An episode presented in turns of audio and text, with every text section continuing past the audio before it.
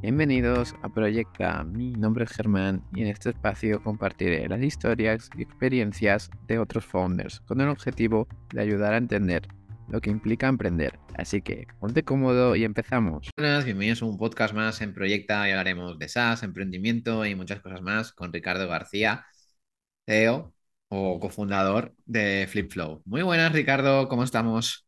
¿Qué tal, Germán? Muy buenas, encantado de estar aquí, un lujo. Igualmente, vamos a tener aquí una charla agradable y espero que con aprendizajes, ¿no? Que podamos aprender tanto tú como yo como quien nos escucha. Así que nada. Sí, sí, siempre. Así que nada, a mí siempre me gusta que el invitado pues se presente. Entonces, ¿quién es Ricardo? ¿En qué proyectos está? Y sobre todo, ¿qué estilo de vida tiene?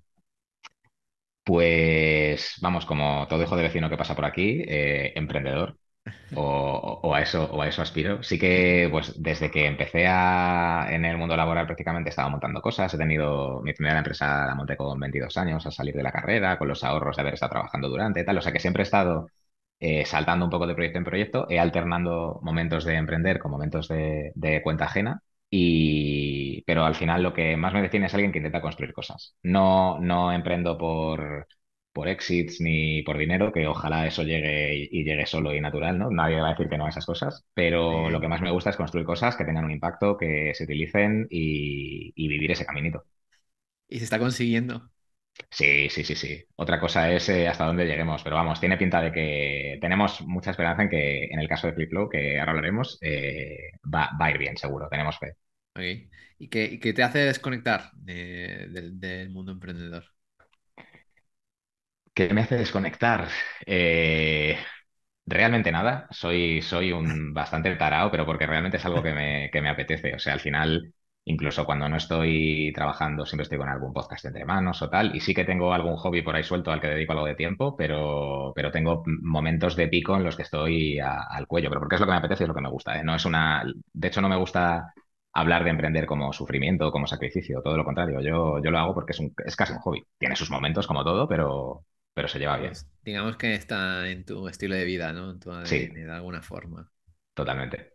Bueno, bueno. Pero aún así no tienes nada para desconectar. Deporte. Sí, mira, tengo. Hago bastante deporte. Eh, hasta hace poquito hacía CrossFit y ah, ahora mismo estoy yendo al gimnasio como todo hijo de vecino. y tengo un hobby que es así un poco friki, hobby oculto, que es pintar Warhammer, pintar miniaturas. Ostras, ¿sí? Sí, sí, sí, sí, sí. Ahí te desconectas Sí, de hecho, estás concentrado, concentrado, concentrado. No te negaré que a veces algún podcast por ahí me pongo también para acompañar y, un podcast de SaaS, tal, cae de vez en cuando, pero vamos, es un hobby que me gusta mucho y sí que, sí que desconectas. ¿Y ahí salen las buenas ideas pintando figuritas o no? Pues mira, hay veces que saliendo del contexto, igual como te vas a dar un paseo y tal, el, desconectar también es importante por eso, porque al final empiezas a tirar de hilos eh, que igual no son los que tienes en tu semana planificados eh, como un friki y, mirando un poquito fuera cuando estás algo más disperso vienen ideas guays. Qué bueno, qué bien, qué bueno. Y Ricardo, ¿qué es lo que te anima a emprender? ¿Cómo, cómo fueron tus inicios? Pues la verdad es que es, eh, fue un poco, no, fue una cosa muy planificada. Eh, sí que yo siempre había tenido un poco la cosita de, montar cosas, de intentar cosas, pero mi primera empresa la monté con 22 años al acabar la carrera, que yo hice ADE, por cierto, aunque luego soy un reconverso a desarrollo y siempre he estado en tecnología, pero estudié ADE de inicio. Y durante la carrera estuve trabajando en una, en una tienda, en un centro comercial, de, jornada completa, porque no estaba yendo a clase absolutamente nada, y dije, bueno, pues vamos a hacer algo con nuestra vida. Eh, me saqué la carrera, sí, pero, pero bueno, con, el, con los ahorros que tenía de ese periodo, porque tampoco tenía yo muchos vicios ni muchos gastos, monté mi primera empresa, que fue una tienda de, material de rugby, de, una marca que se llama Canterbury, en, en un centro comercial. Ah. Y ese fue, ese fue mi primer toquecito con el emprendimiento. Me vino un poco de rebote, pues al final de que como yo trabajaba en ese centro comercial en otra tienda, me junté con otros que trabajaban en otra, en otra tienda de deporte, ta, ta, ta, y al final acabamos cogiéndonos un local en ese centro comercial y abriéndola a nosotros. Ah, qué bien. Y antes de entrar a la tienda de rugby, eh, ¿sirve de algo la carrera de ADE para emprender? Buah, es una grandísima pregunta. Eh, la respuesta corta es no. Pero hay muchos peros creo que sí que te da un contexto de cómo funciona el mundo. O sea, al final no acabas siendo experto de nada, pero sí que dices, bueno, pues hay un poquito de contabilidad, un poquito de finanzas, un poquito de economía, un poquito de dirección estratégica, un poquito de derecho, y te da como esa visión de cómo funcionan las cosas, que eso es muy importante para luego montar un negocio. Es verdad que es algo que creo que si eres eh, proactivo y te gusta aprender, lo vas a aprender por otros lares también. Mm. Pero hay mucha gente que estudia carreras técnicas y no tiene ese contexto y le falta esa pata. Entonces, para mí ADE fue una buena base para luego construir cosas. Ah. Pero te diría que, vamos, por hacer ADE no estás listo para emprender, ni muchísimo menos. ¿Y qué, le dirías a que quiere emprender y que se quiere meter en la, carrera de ADE? Que si se la toma en serio y presta atención, eh, mejor. Entonces, en ese caso sí que le servirá. Lo que pasa es que el paso por ADE eh, hay veces que es un poco como es una carrera que no es, es, relativamente fácil, la puedes pasar así un poco laxa, pues mi caso fue ese, mi caso fue de yo aparecía por allí cuando tenía que aparecer y, poco más, y no la aproveché. Entonces también ahí está a lo mejor mucho de mi, mi problema, y depende mucho de dónde sea. Claro. A lo mejor no es mejor, o sea, aquí aconsejando, ya ves que somos para aconsejar, pero no, es mejor que se metan una, una carrera pues así de informática o algo así, ¿no, no sería más útil? Si, eso es lo que te digo, si tienes, una, si tienes una habilidad muy clara sobre la que vas a construir y encima luego coges el, contexto empresarial, finanzas, un poquito todo lo que necesitas para aprender alrededor de eso, yo creo que es mejor. AD te da una base, pero al final no acabas siendo experto en nada. De hecho, mucho de lo que ves en el mundo de startup es gente que monta empresas que además ahora el 90%, 95% son basadas en tecnología y no tienen ni idea de tecnología. Y el 90% de los emprendedores tienen el problema de, es que no tengo CTO, es que cómo lo hago, es que como tal que es un gran y siempre suele ser. Sí, es un problemón. Sobre, si quieres dedicarte a tecnología y no la tienes. Y, no, y no solo en los inicios, es en todas las etapas. Me hablo con todos los emprendedores y, siempre les falta talento tecnológico. Totalmente. Así Nosotros en ese sentido somos bastante privilegiados, de que dos de los fundadores eh, somos técnicos y somos los que construimos las cosas. Bueno, está bien, está bien. Ya sí, volvamos después de este paréntesis, volvamos. ¿Qué, ¿Qué, es lo que aprendiste en la tienda de rugby? ¿Hoy en día aún sigue o no? Cerró hace tres años. Ah, y la, esto, y lo, esto lo monté en 2013, o sea que bueno, aguantó, aguantado su tiempo. Aguantado su tiempo.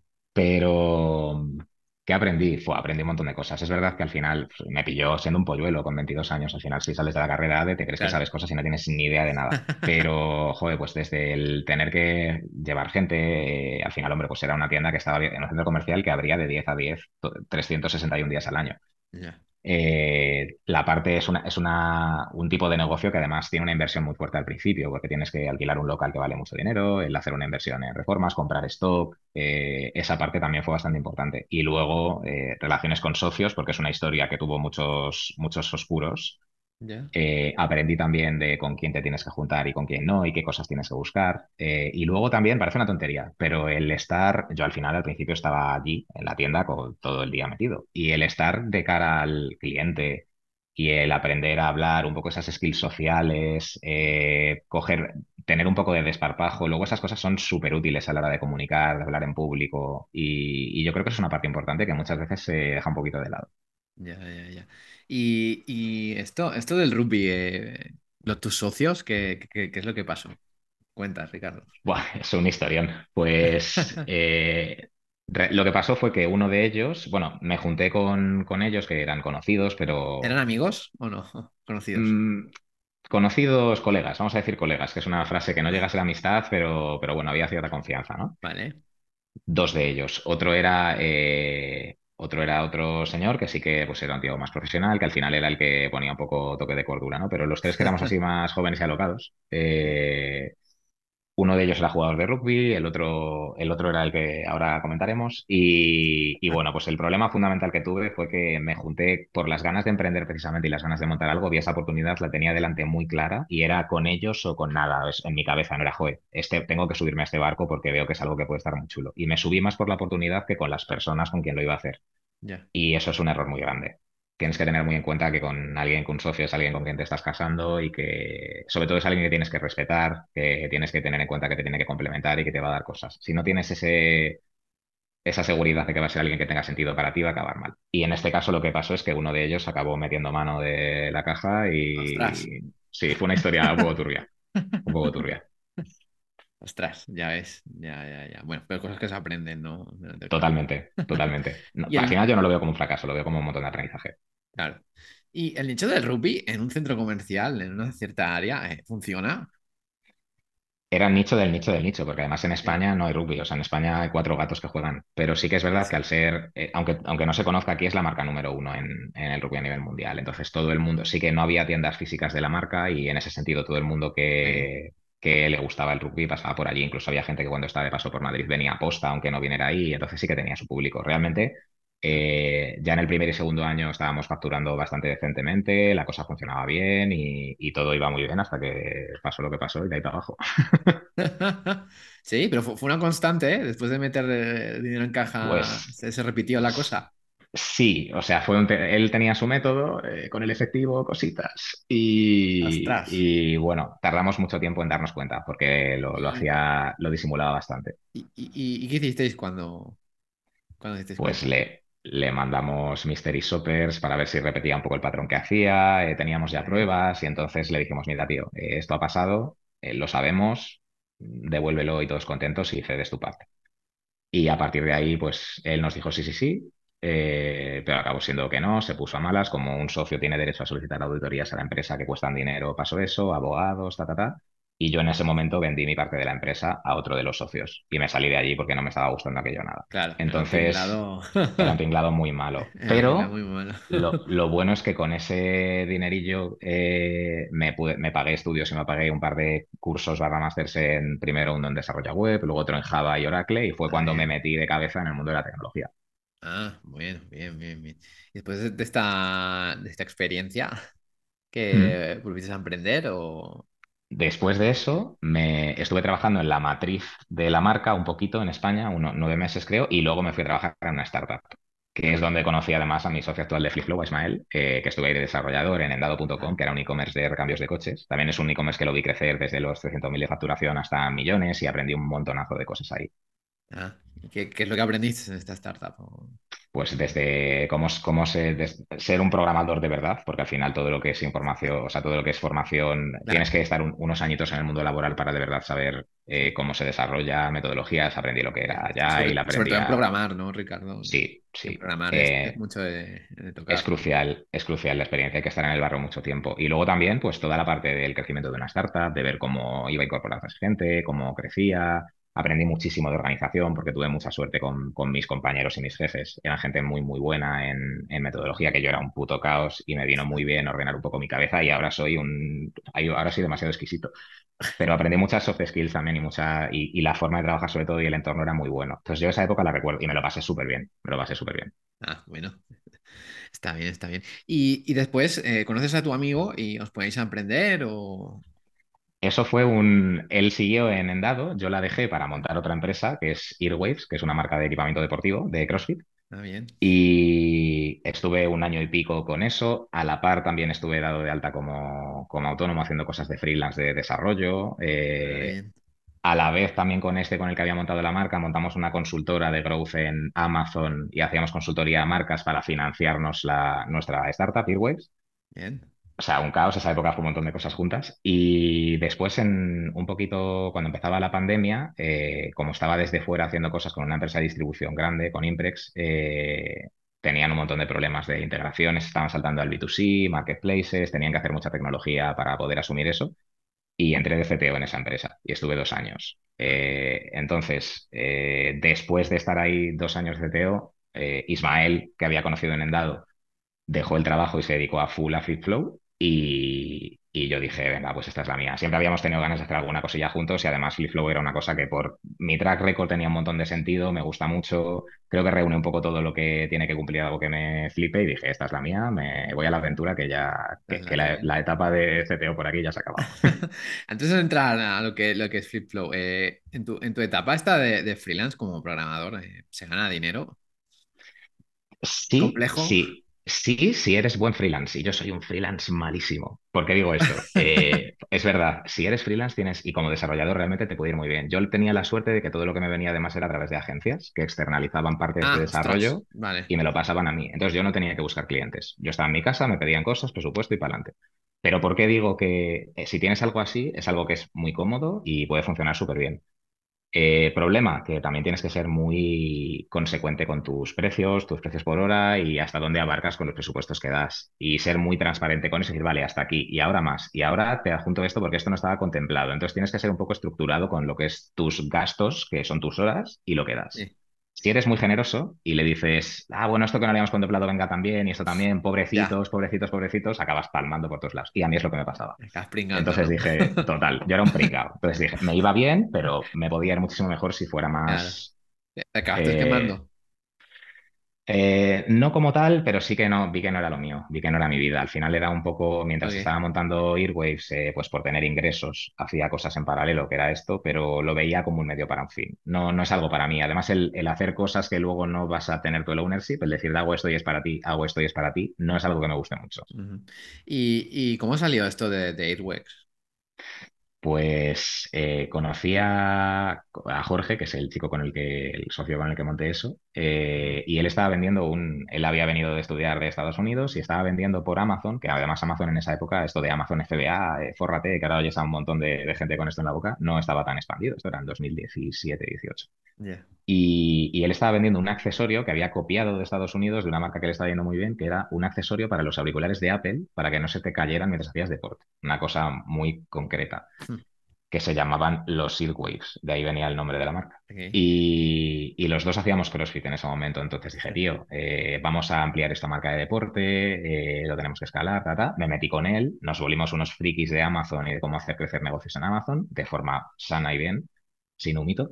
Y empezamos a hacer una marca nativa de Amazon, empezamos en Amazon España, entramos en un programa que salía en esa época que se llama Amazon Launchpad de Amazon para startups eh, que venía a Europa y antes no estaba. Entonces entramos ahí, gracias a eso internacionalizamos muy rápido por Alemania, Francia, UK, antes del Brexit y, y en un montón de países y en un añito teníamos más de la mitad de la facturación fuera. Entonces eso nos permitió hacer una estructura solidilla y luego ya dijimos, vale, ahora vamos a ponernos serios, a hacerlo más marca y entonces cuando empezamos a patrocinar atletas, a meternos más en serio como hacer branding y tal. Entonces fue una época, fue un proyecto curioso. Empezó un poco distinto de cómo suelen empezar las marcas. Sí. Eh, sí, sí. Y a día de hoy, eh, ¿tú estás ahí o lo has delegado? Sigue funcionando, eh, yo no estoy ahí en el día a día y, y sí que lo, te- tenemos, lo tenemos delegado todo. O sea, tenemos mucha parte eh, automatizada delegada, todo lo que es logística, eh, mucha parte de eso está con un partner, la parte de integraciones también, y sí que hay personal, pues eh, un, un compi que es un máquina, que es el que lleva ahora la marca, que está un poco al cargo de todo, relaciones B2B y tal, otra persona que lleva redes sociales, otra de marketing, y, y va tirando y, y va muy bien. De hecho, eh, a ver, el CrossFit es un nicho muy pequeño, pero realmente a nivel europeo es de las una de las marcas que están ahí, vaya. No voy a decir que Sí. sea, pero vamos, Pero ti- tiene techo, ¿no? Digamos, este tipo de... totalmente, totalmente. Es, es verdad que es un mercado en crecimiento y que es algo con potencial y, vas- y seguro que es si va a ser un negocio que esté bien y que sea rentable y que funcione, pero tiene techo, es lo que tú dices. Tiene techo, tiene techo. Y sigue funcionando igual de bien, ¿no? Entonces, Sí, sí, sí. Ti- eh, ha tenido un par de años un poco más tranquilota, pero luego hemos profesionalizado Claro, algunas en- cosas y en pandemia funcionaba porque era cosa de gimnasio. Pandemia Sí. fue rarísimo porque dejamos de vender, eh, al final la mayoría de equipamiento que tenemos es para utilizar en, en el box de CrossFit, en el gimnasio, ¿no? Claro, en el Entonces, gimnasio, por eso. eso dejó de venderse. Pero como teníamos cosas como upmats, colchonetas para abdominales, combas y tal, Uy, eso, sí. eso reventó. Reventó. O sea, durante el COVID en una semana agotamos el stock de un año. Entonces eso nos, nos salvó bastante de esos meses. Sí, sí, Pero no, fue muy nos, curioso. nos contó el CEO de Bolava que le pasó algo, algo igual con sus, sus Hmm. bicicletas.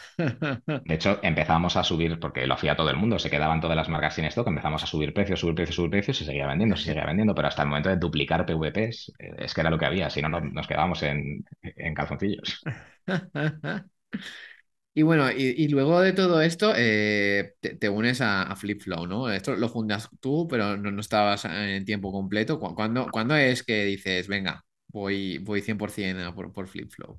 Pues realmente mientras... ¿Y por qué? Pues realmente yo estaba de CTO en esta empresa que te, que te digo, em, Ujú. estuve dos años. Durante el último año, o sea, cuando llevo un año allí, eh, Ismael, que fue mi ex compañero de Endado y ahora es socio, Mm.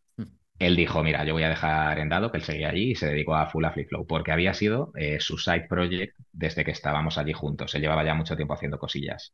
Y dijo, vale, me voy a meter en esto a tope porque quiero, quiero montármelo yo por mi cuenta. Y él conoció a Mario, que es el tercer socio, somos tres. Bien. Mario es el que él conoció a través de un foro, fíjate. Eh, y, y al final, pues hubo ahí cariño, hubo match, y Mario se empezó a encargar de la parte de, de la parte de clientes, de ventas y tal, y estaban los dos solos. ¿En, Y en yo un iba foro de quedando. Reddit? ¿O, Reddit? ¿O No, fue em- emprendedores.com. Ya, Emprendedores.com. En el foro de creo, emprendedores.com. ¿Y eso lo utiliza alguien? ¿Hay sí, comunidad? creo que ya no existe, o sea que eso te- esa respuesta te la doy Vale, vale. ya. Vale, vale, vale. Sí. Y, y nada, ellos tiraron durante un año y yo iba quedando con ellos, pues quedaba a cenar, a tomar algo, eh, no me contaban, les contaba yo qué tal, les daba algún consejo tontorrón desde mi lado, ellos me tal, y nada, y al final en, Pues después de un año con esas, eh, quedamos un día para cenar y nos tomamos unos vinillos y yo dije, venga, va, eh, os propongo ponerme con vosotros y dejo todo, dejo mi trabajo tal y le damos a esto porque creo que tiene muy buena pinta. Y al final acabó pasando eso. O sea, fue entre vinitos, ¿no? No, no, no te, convenciste tú mismo. no, hace falta que te Yo estaba con el run run ahí, porque es verdad que donde estaba yo trabajando, pues era un proyecto muy chulo, porque era una empresa grande en la que tenías que hacer pues, equipo de tecnología y un montón de cosas guays, pero cuando ya todo se estabilizó y todo iba bien. lo que te iba a decir, es emocionante cuando las cosas están ya hechas eh, con una estructura, es emocionante. ¿Qué retos hay? Para mí, para mí no, siempre tiene que haber retos. Entonces, cuando entré ahí sí que había mucho reto. Era una empresa grande, pero eh, con mucho que hacer en tecnología, con mucho que hacer en partes de, la empresa que no estaban desarrolladas. Entonces, estuve en proyectos muy guays, en proyectos de almacén de radiofrecuencia, en mucho, mucha parte de integraciones, mm. eh, metiendo, integrando muchas tecnologías y ahí me lo pasé muy bien, construyendo el equipo de tech también. Pero llegó un momento en el que todo estaba relativamente estable y bien, que es el momento en que te puedes sentar y decir, joder, voy a vivir. Y ahí es cuando dices, me falta salsa. Ya, ya, ya. Y es ahí cuando ya sí te vas a FlipFlow. Sí. ¿Y, qué es FlipFlow? Venga, para que no sepa. Pues FlipFlow es una plataforma SaaS de analítica de mercado que lo que hace es darle a marcas, fabricantes, retailers una foto precisa y en tiempo real de lo que está pasando en todo el mundo con sus productos, sus competidores y sus mercados para que puedan tomar mejores decisiones de negocio. Traducido esto al cristiano, eh, lo que hacemos es eh, mucho scrapping a nivel masivo, hacemos muchas millones de peticiones diariamente, pues a todo e-commerce, marketplace, supermercado online, lo que sea, y recolectamos datos de productos como precios, promociones, imágenes, posiciones dentro de las categorías, eh, hacemos estimaciones sobre eso de facturación, eh, un montón de cosas, y eso se lo plantamos a nuestros clientes en un, en un BI, en un software al que acceden, donde pueden ver analíticas, hacer sus propios dashboards, programarse alertas y reporting en tiempo real de las cosas que pasan en el mercado y, al final eso, pues tomar mejores decisiones para incrementar el catálogo, mejorar facturación, mejorar ventas, mejorar márgenes, eh, ampliar surtido, un montón de cosas. ¿Le está funcionando a, la gente?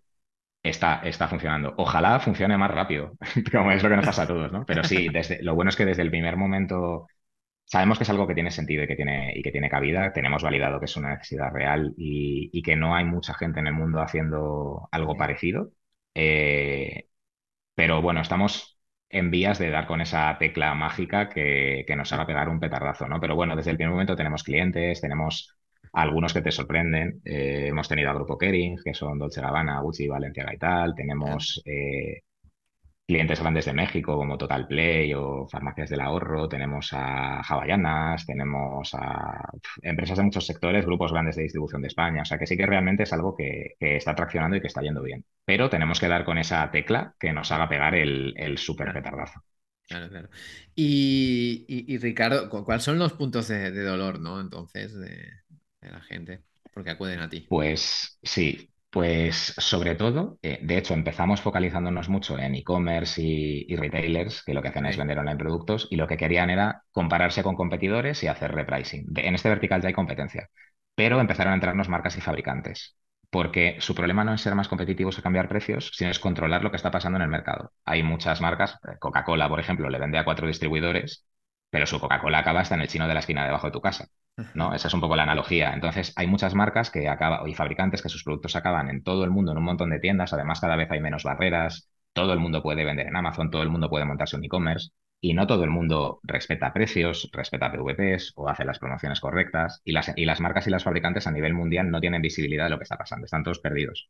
Entonces, el primer pen que le resolvemos y el más importante es el de darles visibilidad real de lo que está pasando en el mercado. Primero, por controlar su marca y segundo, por controlar competidores y, de ese modo poder tomar mejores decisiones en el día a día. Que al final, eh, a donde tendemos es un mundo cada vez más globalizado, cada vez más interconectado, donde cada vez hay menos barreras para, para estas cosas y si no tienes algo que te dé una foto real de lo que pasa, vas a ciegas.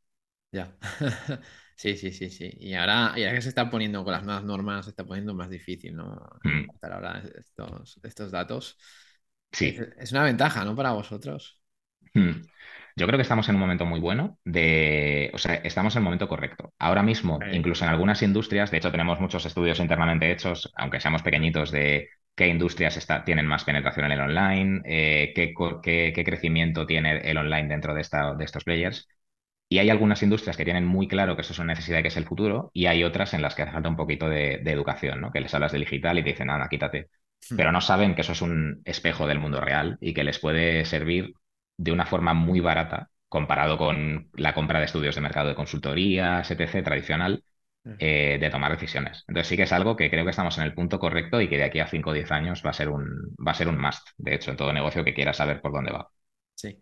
Y se está notando ya, tenéis más clientes con, este paradigma nuevo? Se, nota mucho, se nota mucho. El, de hecho, lo que desde el COVID, de hecho, se nota muchísimo que fabricantes y marcas están saltando directamente a venta al consumidor final, que no habían sido sus canales. Yo solo he vivido internamente, es un distribuidor, vaya. Eh, están eh, muchos. El consumidor también está empezando a comprar online, incluso food, comida, que eso no ha sido típico eh, para nada, aunque sigue siendo una cuota muy bajita de mercado vamos a un mundo mucho, mucho más digitalizado. Incluso el marketing, cada vez, eh, pues alguien al que le impactas en digital a lo mejor compra físico. Se habla mucho ahora de, la interconexión entre esos mundos y creo que el mercado va exactamente hacia donde tiene que ir para que a nosotros nos vaya bien. De hecho, por eso estamos haciendo esto, si no, apañados vamos. sí, seguro, Ricardo. ¿Y cómo funciona? Una vez estoy dentro, ¿qué pasa? ¿En, en el cliente te refieres o...? Sí, en la plataforma. Ah, vale. pasa cuando, pues cuando, cuando, me registro y ya estoy dentro. Te logueas y estás ahí. Sí. Pues ves informes que te dicen, eh, al final es como si te metieras a una especie de Power BI, Tableau, una herramienta de análisis de datos donde ves pues tablas, gráficos de líneas, evoluciones, roscos, ves un montón de dashboards y de información que te presentan en base a, pues mira, de todos tus productos de tu catálogo, tantos eres competitivo. Eh, en estos canales te has quedado sin stock y deberías hacer cosas. En este país, no sé qué competidor ha sacado este producto nuevo y es sinérgico con el tuyo y a lo mejor podrías tu catálogo ampliarlo y hacer algo parecido. O analíticas de dentro de Amazon, de Carrefour o de donde sea, tus productos en las búsquedas o en las categorías tienes no sé cuántos posicionados arriba pero tu competidor tiene estos, entonces tu visibilidad de marca global es esta. Eh, puedes analizar incluso en alimentación, por ejemplo, tenemos clientes que analizan hasta el precio por gramo en distintos países de distintos productos suyos. Mm. Entonces, lo que ves son un montón de dashboards y de información, pero a la vez tú también puedes hacerte los tuyos. Tenemos un BI propio, entonces tú puedes hacerte, pues mira, para este brand manager de mi distribuidora que es encargado de esta marca, le voy a hacer dashboards y automatizaciones para justo su actividad o mm, para la persona de ventas que está encargada de esta zona eh, de que nuestros productos de la marca estén vendiéndose allí, le vamos a dar dashboards de stock y si hay alguna rotura, que le llegue un aviso por email automáticamente para que llame.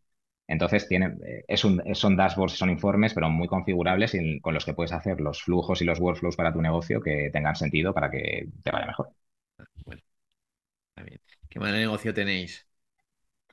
puro SaaS de suscripción. Lo que hacemos es, nuestros clientes pagan una cuota mensual, eh, que es en función del volumen. Tenemos clientes que pagan poquito y tenemos clientes que pagan mucho. Tenemos una calculadora interna, pues mira, quiero ver tantos mercados, tantas webs, tantos productos y con eso te sale un precio mensual y mensualmente hasta que sea. Vale.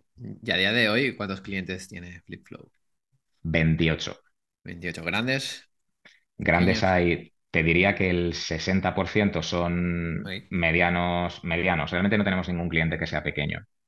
Y, el otro remanente sí que son bastante grandes. De hecho, nuestro foco, empezamos eh, tirando a todas partes, como todos, ¿no? De, guau, cliente que venga, ya que voy. Empezamos tirando a empresas de moda, a e-commerce pequeños, a e-commerce grandes, a fabricantes, a marcas. Y desde final del año pasado dijimos, vale, vamos a orientarnos a, vamos a intentar ser más enterprise, vamos a desarrollar el producto para tener cabida en clientes más grandes, porque primero, eh, tenemos más impacto en ellos porque le dan más valor a esto y además pagan más mensualmente, ¿no?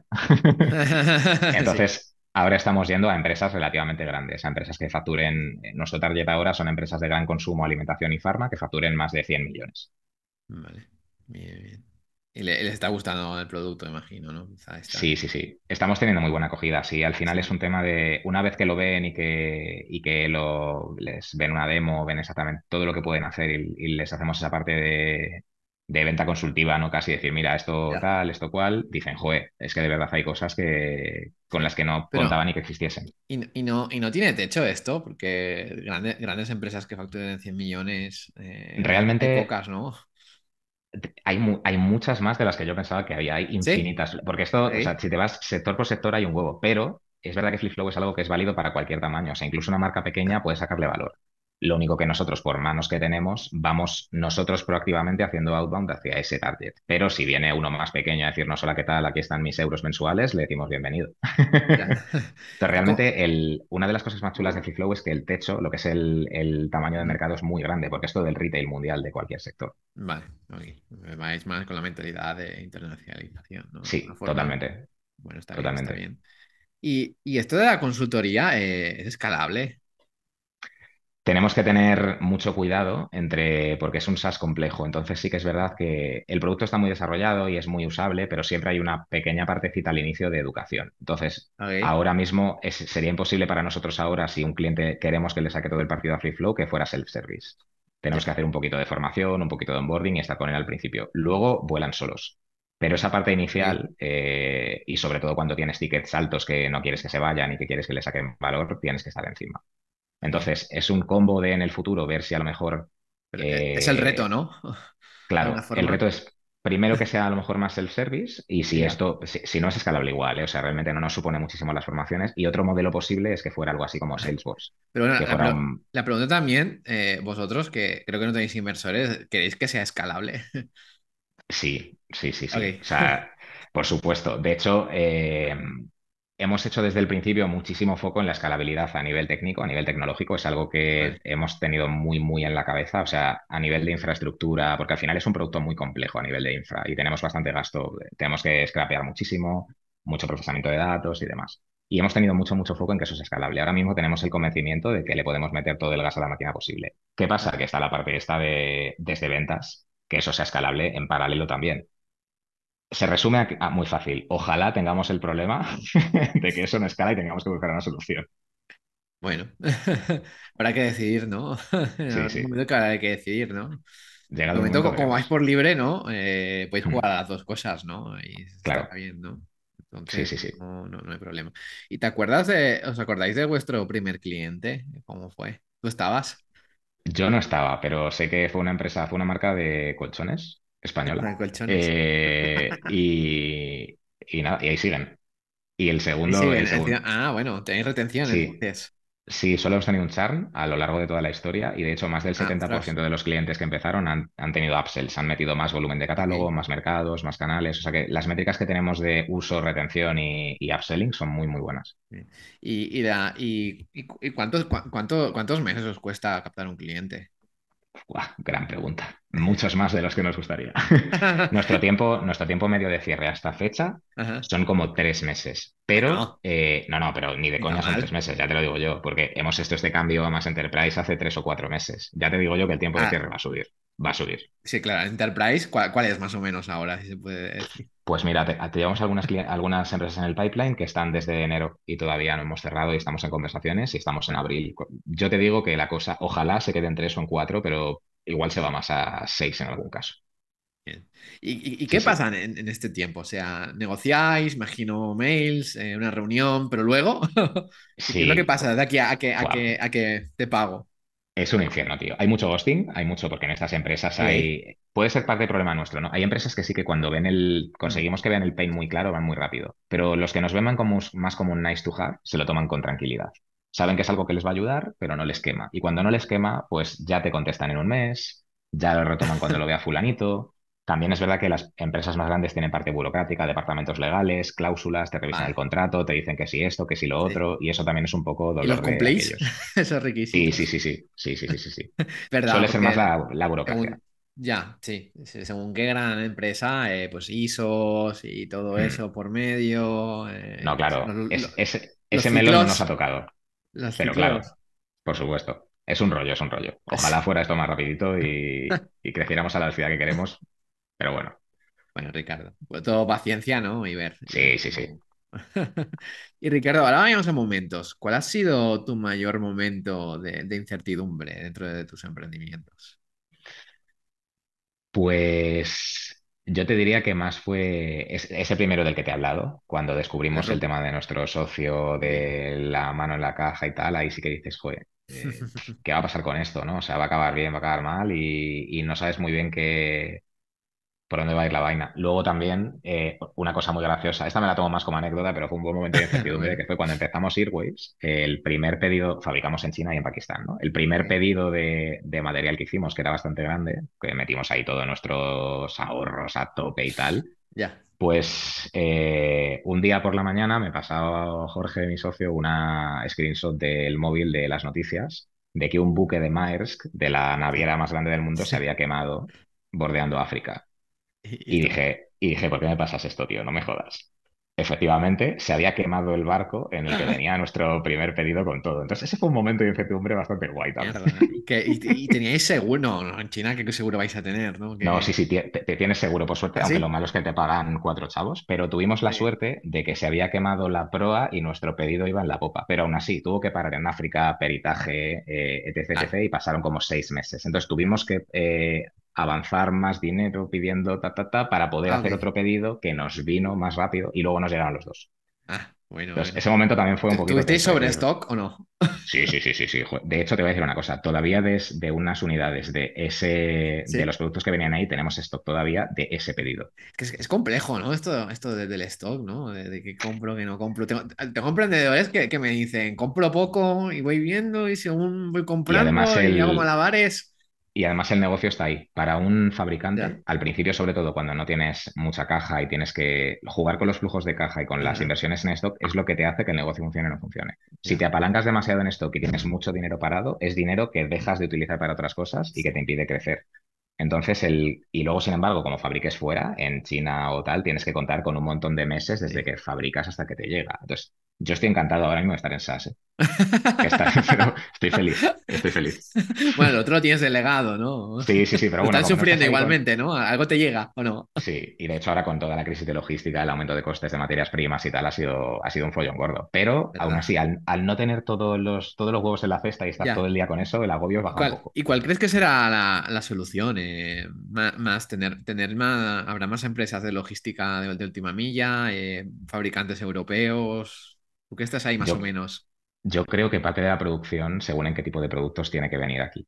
Y de hecho, una de, uno de los melones posibles del futuro es decir, bueno, pues si evoluciona la tecnología lo suficiente, eh, incluso con la inteligencia artificial, con la robotización de fábricas y demás, eso nos va a hacer que Occidente sea más competitivo en costes y que parte de la producción se mueva por aquí, porque si no, eh, no puede ser que China siga siendo la fábrica del mundo para siempre. Eso sí que no está. Pero tú, tú, no crees que, que más, ¿Tú no crees que uno va a ser los primeros en robotizar más aún? Que imagino que ya están robotizados en Asia, por supuesto, en China. Por supuesto, y además allí también hay muy poca regulación. Yo estuve en China visitando las fábricas ¿Ah, hace tres o cuatro años y, cuando vas por la zona de Guangzhou y Shenzhen en tren y miras a los dos lados de las ventanillas del tren, solo ves fábricas hasta el horizonte. Es una locura. Solo fábricas y humo. Entonces dices, mm, aquí el tema regulatorio, pues no, por eso son tan competitivos. es que es difícil competir con eso, ¿eh? Claro. y, y, en Flip Flow has tenido algún momento que, que habéis estado en la línea roja?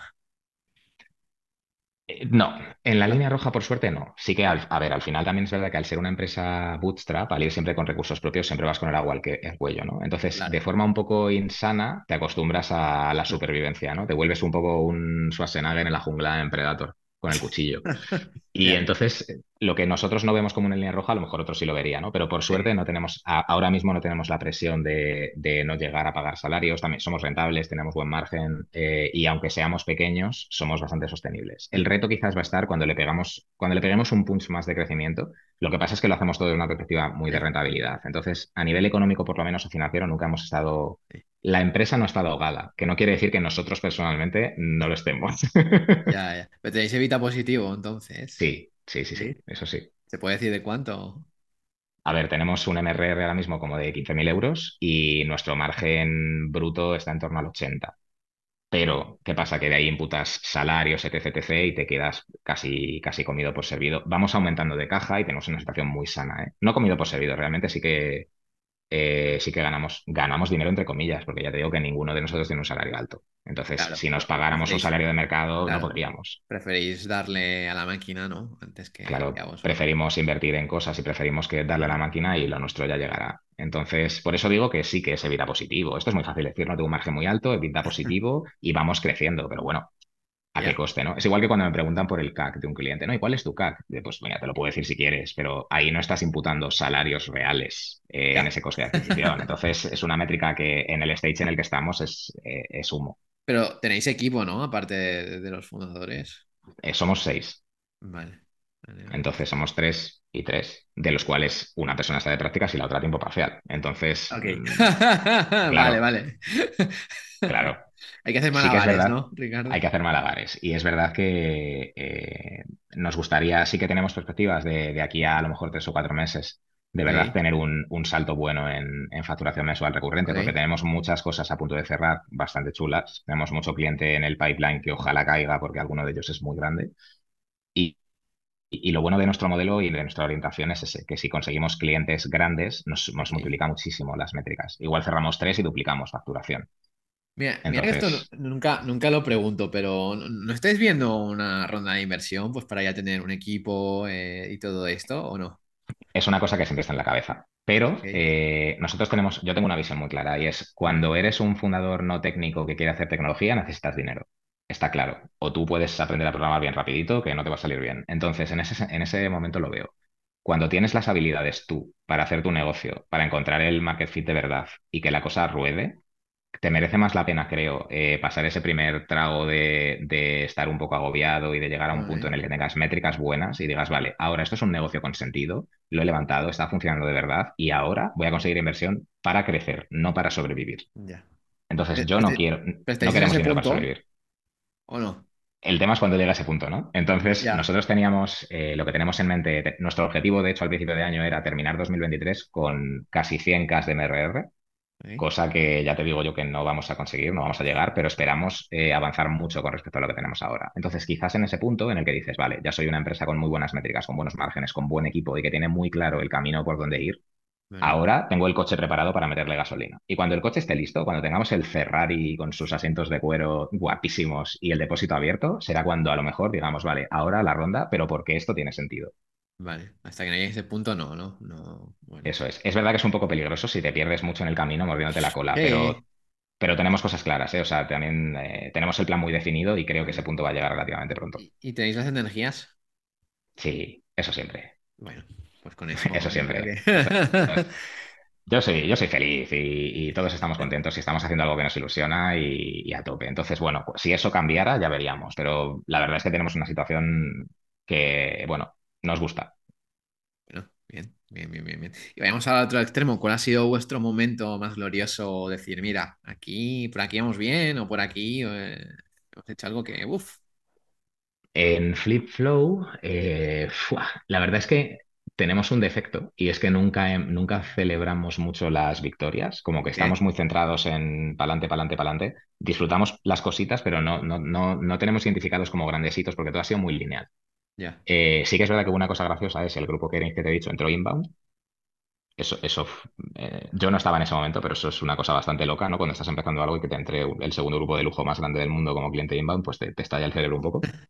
Y, bueno, una cosa muy graciosa, ayer nos enteramos de que tenemos un cliente que, que cotiza en el Nasdaq y no lo sabíamos. ¿Ah, Así que también ayer hubo una pequeña alegría. Mira, esta empresa resulta que es un, gigante y, no lo habíamos mirado. Somos unos tracas. Porque queda de, un nicho que nadie conoce o qué. Claro, claro. Era de tema de dentales y tal, y la empresa no tiene el mismo nombre que su producto. Entonces eh, entró Inbound también, le seteamos la cuenta y tal, y nada, pues ha estado funcionando ahí sin molestar, encantados de la vida. Y, el otro día me, dijo Mario, oye, me han dicho que este, este, esta empresa es grande. Y claro, yo, como había entrado Inbound, no le hemos prestado atención, porque en el Outbound sí que somos muy analíticos, miramos métricas de la empresa y tal. Y fue ponerlo en Google y ver ticker, eh, tal, Nasdaq. Digo, no me jodas. pues qué, maravilla, ¿no? Que te entren clientes sin hablar con ellos, ¿no? Sí, sí, sí, vamos, eso ya te digo que está por ver, ¿eh? Todo lo que, o sea, hemos tenido algún caso, pero en general todo lo que hemos conseguido ha sido por ir nosotros. Ah, desde el mes que viene sí que tenemos una estrategia de inbound que vamos a, de hecho, tenemos un plan para tres meses crecer mucho, donde está el inbound entre, entre las palancas. Y ahí veremos qué tal sabe, si tenemos suerte y funciona. Pero es como primer reto, que, os entren clientes, y eso ya lo habéis superado, ¿no? Es otro, ¿no? Sí, Sí, sí, ahora es el ahora, hay que ver cómo, cómo se, se, multiplica, ¿no? Para, para, la máquina. estamos en ese punto. Estamos Por eso te digo que lo que estamos buscando es la teclita. Estamos tocando muchas teclas de, un piano y tenemos que ver cuál es la que suena bien. Y cuando suene bien, nos vamos a dejar el dedo dándole a la tecla. Pero tenemos que encontrarla. Bien. Y, hablemos un poco de, lo que es tu mercado, ¿no? De marketplace, e-commerce y, todo eso, ¿no? A nivel de data, ¿no? Vosotros que manejáis muchos datos, eh, ¿cuáles son los principales retos, ¿no? Ahora puntos, puntos ahí de dolor para, ellos, ¿no? Porque se viene una nueva era, ¿no? Hmm. La que se capan los datos y todo eso, ¿no? Entonces, para ti? Pues yo creo que hay dos perspectivas. Por un lado, pero que es un poco la segmentación que te he dicho antes, la parte del fabricante o marca y la parte del e-commerce marketplace, ¿no? La, parte fabricante o marca sí que va a tener, si quiere en el futuro no morir, de hecho, o sea, no, hablamos ya de que tu negocio te vaya mejor, de que si quieres tener un futuro como empresa, vas a tener que tener datos reales de mercado casi en tiempo real para ser competitivo. De aquí a no mucho tiempo. Seguro, en base a que está haciendo. O sea, un poco lo que nuestra, nuestra visión es esa, ¿no? Es decir, tenemos que ser un más, tenemos que ser un eh, no me gustan las comparaciones, lo ponemos en muchos lados, aunque no nos guste, pero queremos ser el Google Analytics de lo que pasa en el mercado. Y sin eso estás jodido. Es como si tienes un e-commerce y, no ves ni una sola métrica. La analogía que hacemos para un fabricante o marca es esa. ¿Vas a ver el mercado aquí o vas a no ver nada? Y, en el caso de los e-commerce y marketplaces, eh, creo que también va a ser un más. Al final, cada vez hay más. Salen como setas, salen marcas distintas de todos lados y se habla mucho de, de, de, hacer una campaña de Instagram más o de Facebook, de A-B testing, de llegar a tu nicho, de tener una propuesta de marca, todo eso es importantísimo, por supuesto. Pero la capa de datos, eh, cuando cada vez va a haber más volumen de marcas, también va a ser muy importante, porque incluso tu propuesta de marca, tu tipo de cliente eh, y de qué color tienes que hacer tu camiseta bestseller, te lo van a decir los datos de lo que hay en el mercado. Entonces, el no tener esa información te va a ir con, con un palo en una pierna. Bien. y, a partir de todo esto, ¿qué, oportunidades de negocio se pueden hacer? Eh, a ver, la primera oportunidad es la nuestra, ¿no? De intentar darle visibilidad. sí, aparte, de Flip pues se abren, se abren muchas. Eh, al final, los datos son importantes, son muy importantes y la parte de obtención de los datos es muy clave, pero también hay una capa por encima y es la capa de qué haces con ellos. Está muy guay dar datos a las empresas, pero los datos en sí no valen nada. Eh, está muy guay tenerlos, las empresas invierten mucho dinero en eso, pero el uso que se hace real de ellos es muy poco. Incluso empresas muy grandes que gastan mucho dinero en informes de, datos, al final acaban teniendo casi una excusa para tomar decisiones. No lo utilizan como algo para, tomar decisiones buenas, sino algo para decir, oye, si me he equivocado, lo decía esta consultora. Entonces, un reto muy grande del futuro y donde puede haber mucho nicho para las startups es eh, sobre los datos sacar insights, el de verdad hacer la información útil, desde la capa de visualización hasta la capa de interpretación nosotros también nos queremos meter ahí. Tenemos muchos datos que recogemos diariamente, millones, y lo que queremos también es meter capas por encima que los hagan útiles, que prácticamente le digan a la empresa, mira, tío, tienes que hacer esto. Ya, déjate de líos. pues va a haber mucha oportunidad. Ojalá, ojalá llegue a ese punto, ¿no? Estamos, estamos cerquita, estamos cerquita. Que nos estamos haciendo, este, encima de FlipFlow, estamos haciendo como nuestro propio chat GPT para que nos entendamos, al que le puedes pedir información de mercado, que te genere estrategias y que incluso te pinte dashboards con, con no, es peligroso eso? ¿En qué sentido? ¿Por qué? Porque, no sé, al final, al final la toma de decisiones lo está haciendo una máquina. Sí, sí. Pero si lo piensas, según qué decisiones, eh, hay algunas que nuestras cabezas, aunque nos creamos un ser muy, muy único y tal, son, son, son, nodos de decisiones, son, son ifs, son condicionales. Son si veo esto, hago esto, y si veo esto, hago esto, y si veo esto, hago esto. Y eso, una red neuronal va a tener mucho más contexto y lo va a hacer mucho más rápido que un humano. Entonces, según para qué cosas, eh, esto abre el melón de la IA, ¿no? que ahora está súper de moda, pero es verdad que, que, para toda esta capa, justamente para esto que te digo, de toda la cantidad de datos que podemos sacar de muchos sitios, el contar ahora con, con modelos de inteligencia artificial o con APIs como OpenAI que, que democratizan, como odio la palabra democratizar, pero es lo que hacen, democratizan mucho el uso de, la IA a nivel profesional, se van a poder salir negocios debajo de las setas que, que den mucho valor por encima de datos. Bueno, esperemos, esperemos. Y ahora sí, hablando de futuro, ¿dónde ves FlipFlow dentro de 10 años y si te ves tú dentro? Sí, o sea, para mí esto ahora mismo, mi visión es que es el, es, el proyecto de mi vida. O sea, yo creo, creo que he llegado aquí eh, habiendo tocado un poco palos, que le han dado sentido a esto. He estado en una empresa que es el cliente de FlipFlow, he montado una marca que también es un cliente de FlipFlow, he trabajado como desarrollador, con lo cual tengo el conocimiento para desarrollar la tecnología y es como el proyecto en el que se aúna todo lo que yo he hecho hasta ahora y lo que más ilusión me hace y lo que más me gusta. Y además es una cosa muy escalable. ¿Y si te dan, ¿y si te dan un de 300 millones? A ver, si me dan un maletín de 300 millones, le pongo un lazo rojo. el, que, el, que, el que me da el maletín le doy un beso en la frente, las buenas tardes y le hago un café. Sí, sí, a ver.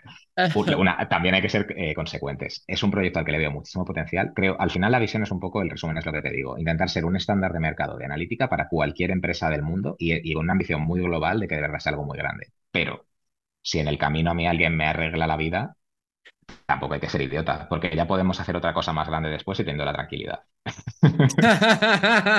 bueno, está bien, está bien. ¿Y tú te ves? Es que, me has, es que, me has, dicho 300, tío. 300 millones son muchos. Hay gente que me, ha dicho que no, ¿eh? Te, han, engañado todos. bueno. ¿Y tú, ¿Y tú, te ves dirigiendo a, a 300 personas? A mí es algo que me haría mucha ilusión. A mí la, parte de, hacer equipo, de hecho, una, visión que tenemos muy clara es que lleguemos a donde lleguemos y ojalá lleguemos muy lejos. Eh, queremos tener una mente muy sano, queremos una cultura muy horizontal y queremos ser un poco, lo que siempre digo yo es que queremos ser los vengadores. No queremos un ejército de 500 personas, sino queremos tener poca gente muy buena. Bueno, ahora, se, está, se, está, aprendiendo, ¿no? A eso. Las grandes se están despidiendo porque se veía que no. Había mucha grasa, pero es verdad que, hay empresas, hay empresas con mucho, joder, que les ha ido realmente bien siendo equipos muy pequeños. y, y, todo se puede suplir, evidentemente depende del modelo de negocio, pero en nuestro caso creo que podemos llegar muy alto con un ratio headcount, facturación muy, muy bueno y siempre va a ser esa la intención. Bueno, genial. Pues bueno, Ricardo, ya llegamos a la última pregunta. Eh, ya es más libre, es que des un último consejo a los emprendedores que nos escuchan. Eh, ¿Algún libro, algún podcast? Lo que tú quieras.